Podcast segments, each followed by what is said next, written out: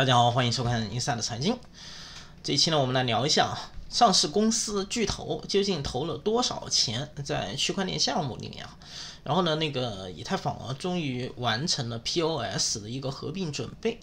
其实呢，我们在二零一七年的时候啊。在上一个牛市的周期的一个顶峰，我们呢就一直在讨论以太坊什么时候由 POW 转向 POS 啊，然后呢这个准备现在应该是完成了，九月中旬呢应该会进行一次升级，就是 POW 转向 POS，这样的话呢算上啊等了一整个周期，再加一一年的时间啊，等了五年的时间，然后另外一方面呢，我们来聊聊那个泰达币的一个。储备证明啊，他们和那个第五大会计事务所呃 BDD、BDO 啊进行一个储备证明，啊这样的话呢，泰达币将更加透明。好，正式开始这期节目之前呢，欢迎新朋友订阅我们的频道啊，呃视频底下有个 OKX 的一个注册链接，呃有八五折手续费的一个优惠啊。有需要的老铁可以注册一下啊，呃，然后呢，我们有一些验证节点啊，嗯，就是那个卡瓦的验证节点啊，之后还会上一些验证节点啊，呃，如果说有那个质押挖矿的需求的老铁啊，可以看看我们的那个呃教程，然后呢，呃，我们以后呢会上更多的那个验证节点啊，呃，欢迎各位老铁支持一下。好，首先呢，我们来讲一讲啊，那个。关于这些上市公司啊，他们对加密货币或者说区块链公司的一个投资情况吧，呃，就是这两年的时间，从二零二一年到现在啊，在二零二零年之前，我们很少听说有大型的上市公司投资区块链啊，这两年就比较多了。以前呢，都是散户在玩，都在玩那个 ICO、爱惜油这一类啊，或者称爱喜鹊，对吧？呃，二零一七年那一年是 ICO 爆发的一年啊，一年的几百个项目 ICO 对吧？呃，现在呢，就是有很多这样的上市公司去投区块链项目啊，其中呢最大的呃投资者还是 Alpha Beta，就是谷歌的母公司啊，他们四轮投了一十五点零六亿美元，然后呢是黑石，呃 BlockRock，他们三轮投资了一十一点七亿美元。然后呢，其次是那个摩根斯坦利，他们投了一十一亿美元；三星呢，十三轮投了投了九点七九亿美元；高盛呢，五轮投了六点九八亿美元；然后呢，那个纽约梅隆银行三轮投了六点九亿美元，以及呢那个 PayPal 啊，它四轮投了六点五亿美元。总体上而言呢，这些。统计到的上市公司巨头啊，大概一起投了差不多六十亿美元在区块链行业里面。然后呢，呃，这个仅仅是二零二一年九月到二零二二年六月啊，就是大概三个季度的时间，就是从去年九月到今年的六月啊，他们大概投了六十亿美元。然后呢，由于一些那个融资啊。呃，涉及很多个投资者的参与啊，这个目前呢，其实并不清楚这些大型的公司啊，它具体的投的哪一个项目，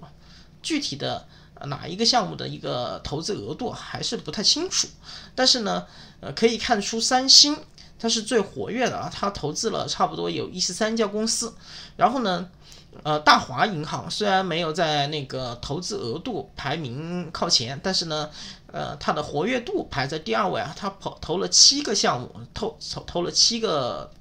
呃，有七项投资啊。然后其次是花旗银行有六项投资啊，呃，高盛呢有五项。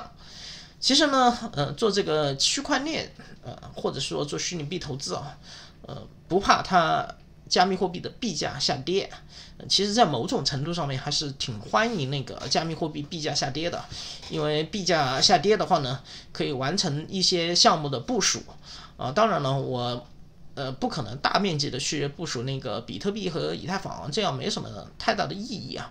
呃，我目前呢就部署了呃波卡和 KSM，波卡和 KSM 呢是在牛市部署的，然后。呃，放在那里是准备参与那个呃波卡生态的一些重贷啊，说不定啊那些锁仓两年的项目啊，在下一个周期到来的时候给我一个大大的惊喜啊，这个也说不定，对吧？啊，反正这个是机会成本。另外一方面呢，呃，我还表示啊自己呃部署了一些山寨币啊，呃，像那个 FTM Cover，还有那个嗯 GLMR。和那个 MOVR，呃，其实呢，现在最近啊，在买一些那个 ROSE R O S E，呃，投这些项目的一些共同的特点啊，就是他们的 TVL 还可以，啊，就是项目的排名还可以，只是呢，呃，最近的币价确实都不特别好，都特相对而言比较便宜，对吧？呃，如果说把这些相对而言好的币啊，呃，拿到下一个周期比特币牛市的时候，也许可以赚不少的钱啊。呃，当然要拿得住啊，然后也要扛得住。就是其中有一些项目啊，可能会清零，所以说呢，做这个加密货币长期投资啊，就不怕那个。币价下跌就怕清零，然后呢，不怕这个加密货币的某个加密货币啊清零，就怕所有的币都清零。目前来看呢，就是有这么多上市公司巨头啊去投了一些区块链项目，然后呢，这个美国的一些大公司呢也拿了不少的比特币，然后呢，比特币还有一些不可描述的一些特殊的作用啊。这么来看的话，我觉得比特币啊，呃，或者是整个区块链市场啊，在近五年内啊，没有办法，应该不会清零啊。这样的话，我就放心了，对吧？所以，呃，投这样的项目啊，应该是可以等我熬到下一个周期牛市啊。下一个周期牛市，估计这个油管上面的流量也会好一点啊。只要能够熬到，就是胜利。这个是我对自己说的。另外一方面呢，就是我们来看看那个以太坊合并啊，这个其实以太坊合并这个事情呢，是一个等到花儿也谢了的事情啊。就是我们在二零一七年一起一堆人，我们那个时候项目方一起吃饭的时候，我们就在聊啊，哎呀，这个以太坊合并啊，呃，就是这那个时候不是说以太坊合并啊，那个时候说是以太坊的那个路线图从 POW 升到 POS。那个时候我们就在讨论啊，是一个他的一个计划，嗯，然后呢，过了这么多年，中间还有两三年都没有关注那个以太坊呢，其实手上一直有以太坊啊。那个时候我在做量化，嗯，就是很简单的一个量化程序啊，就是以太坊和其他的一些加密货币，然后呢，币价高的时候呢，就把以太坊抛掉，呃，换入其他的币，然后呢，其他的币币价高的时候啊，涨起涨得特别稳的时候，就换成以太坊。啊，这样做着做着呢，有一段时间以太坊还是赚的比较多啊。呃，其实，呃，当时这个策略应该是没错的啊。呃，但是有一点还是有问题啊，就是选项目的时候，那个时候不太会选。如果说选一些好的项目啊，做这样的一个量化交易策略啊，这个只能在熊市里面做啊，应该还是有一定的可行性的。就是选好项目，就是嗯一段时间啊，这个比如说你可同同时看好一些项目啊，某个项目的币价上涨啊，你就把这个项目抛掉一部分啊，买入以太坊啊这样的啊，当然是长期看好以太坊啊是这样的。我当时是做的这样的量化啊，其实还是蛮有成效的。但是后来我不是说过嘛，呃一百个以太坊全部抛掉了，那一个百百个以太坊是怎么来的呢？呃其实就是这量化程序啊慢慢的转的，在那里面转。赚了两三年啊，呃，开始的时候只有一十七个以太坊啊，然后呢，呃，我们来讲讲那个以太坊期权啊，就是那个智商所啊，它将九于九月十二号啊推出那个以太坊期权，这个事情呢，嗯，我对这个期权，就是比特币期权和以太坊期权这个事情，其实我。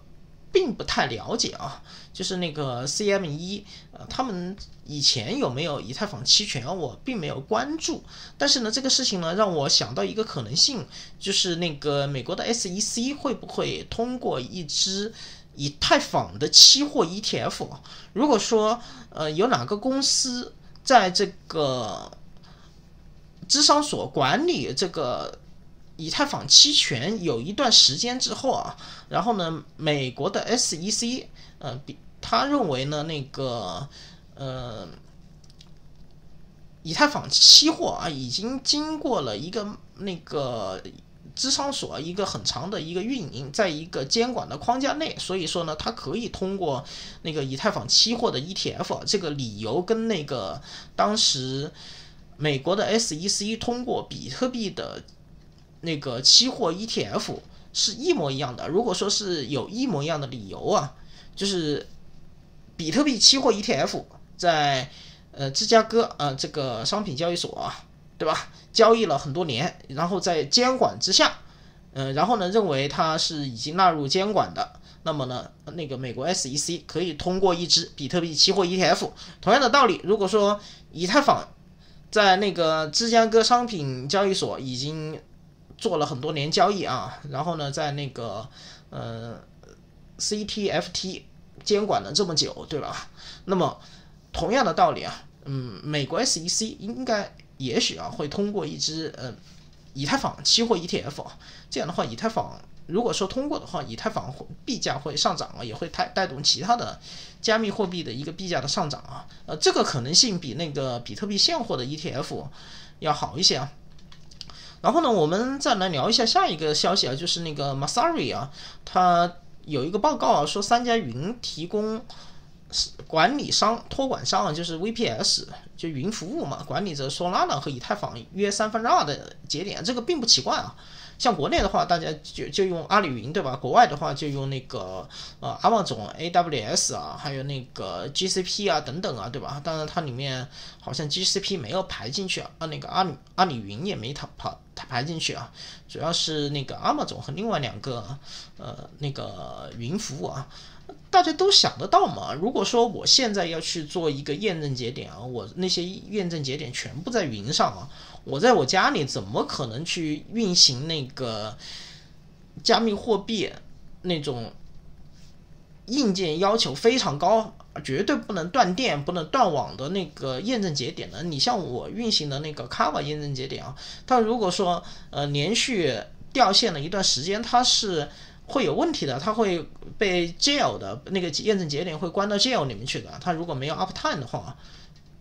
在这样的一个情况下，我只能够把它托管在云上面啊。很多那个做验证节点的呢，他们自己有那个机房，呃，但是呢，这样的比较少，而且在自己家的机房啊也不安全，对吧？你也不能保证它百分之百的啊。你难道有那个呃阿玛总的那个云靠的靠谱吗？对吧？所以说啊，这个做验证节点是没有办法的啊，你只能够在这个云上面做啊。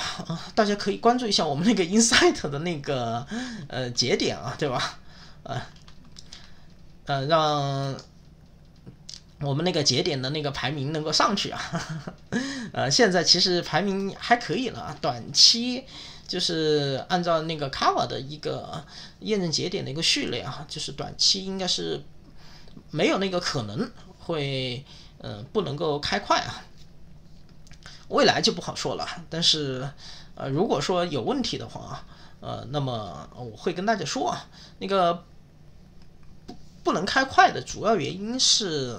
呃，那个排名，呃，落出一百名之后啊，我们现在大概在第九十五名，然后呢，现在也没有后面的那个验证节点愿意上啊，因为那个卡瓦验证节点根本。没有办法赚钱，呃，所以说呢，我们这个验证节点基本上还是稳的。好处呢，就是它手续费是百分之零啊，呃，因为在后面就是我估计啊，呃，五十名以后啊，五十名到一百名的这个验证节点都不赚钱，那所以说呢，呃，收那个手续费啊没有必要。